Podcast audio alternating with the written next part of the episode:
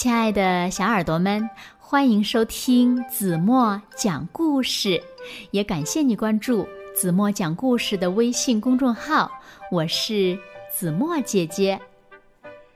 在讲今天的故事之前呢，子墨想先问问小朋友们：你们知道在动物界谁可以被称为大力士吗？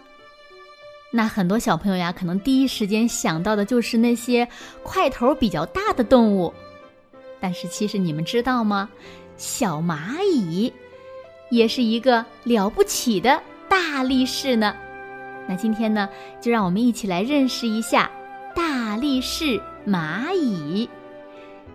小耳朵准备好了吗？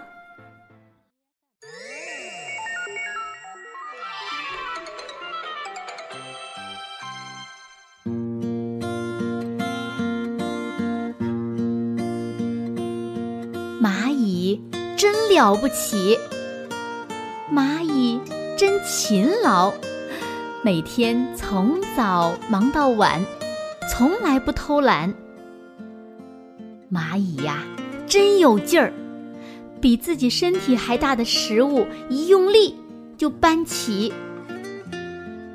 蚂蚁真勇敢，虽然瓢虫比它个头大。可它一点儿都不怕。一列整齐的队伍走过来，远远望去，就像一行黑色的小斑点。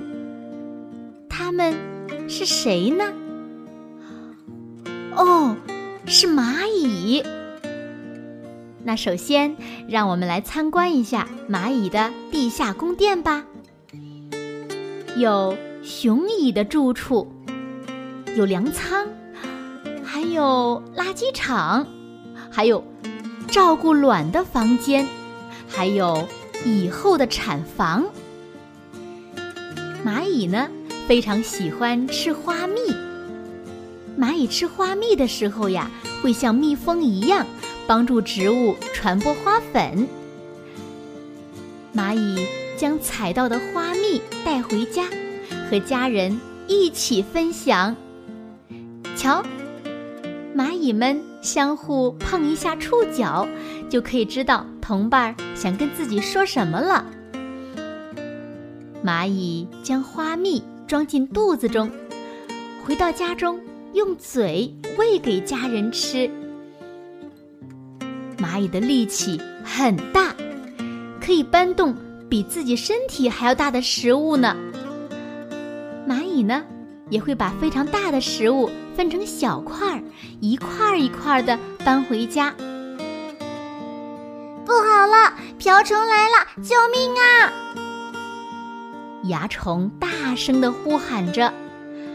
蚂蚁们一听到蚜虫的呼救声，就迅速聚集起来，将瓢虫打跑。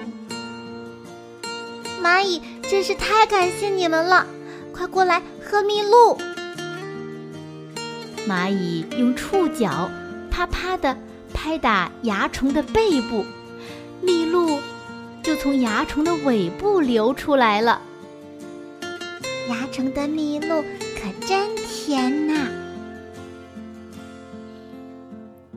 以后结婚的日子到了，以后开心的飞上天空，雄蚁们也跟着飞上天空。以后会挑选飞得最高的雄蚁成亲。以后结了婚，它的翅膀会随之脱落。接着，以后会在地下建一个新家。以后会照顾自己产下的第一窝后代。这一代蚂蚁全由公蚁组成。它们长大后呢，就要负责照顾蚁后和新出生的蚁宝宝。以后开始产卵，并且照顾它们。专门负责寻找食物的工蚁兄弟们出发了，他们排着长长的队伍，好壮观呢。在前面带路的工蚁会留下有气味的路线，后面的工蚁呢就会跟着气味走。雄蚁享受着工蚁找来的食物，整天什么也不干。我们也不愿意游手好闲呀，可我们的职责就是把自己养得壮壮的，好让以后挑选到最好的结婚对象。寒冷的冬天到了，蚂蚁们不慌不忙，它们吃着早就储备好的食物，悠闲地等待春天来临。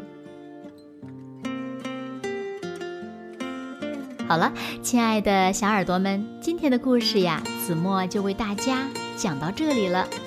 那今天留给大家的问题是：你们知道以后会选择什么样的雄蚁结婚吗？它们产下的第一窝后代又叫什么呢？它们的职责又是什么？问题哦，请小朋友们认真的想一下。然后呢，把你们认为最棒的答案在评论区给子墨留言吧。好啦，今天就到这里吧。明天晚上八点半，子墨依然会在这里用一个好听的故事等你回来哦。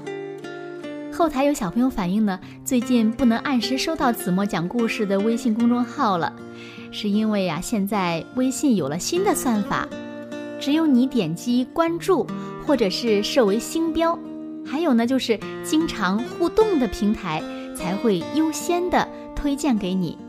那如果小朋友们还想在以后的日子里按时收听到子墨讲的故事的话，不要忘了在文末点亮再看。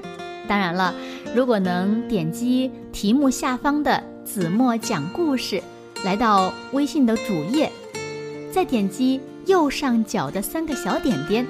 点开以后呢，你们会看到“设为星标”四个字，点亮它，那么以后呢，你们就能第一时间收听到子墨讲的好听的故事了。好了，也再次感谢小朋友们对子墨讲故事的支持和对子墨的鼓励。在以后的日子里呢，子墨将会准备更多的好听的故事，讲给小朋友们听。好啦，现在睡觉时间到了。请小朋友们轻轻的闭上眼睛，一起进入甜蜜的梦乡啦！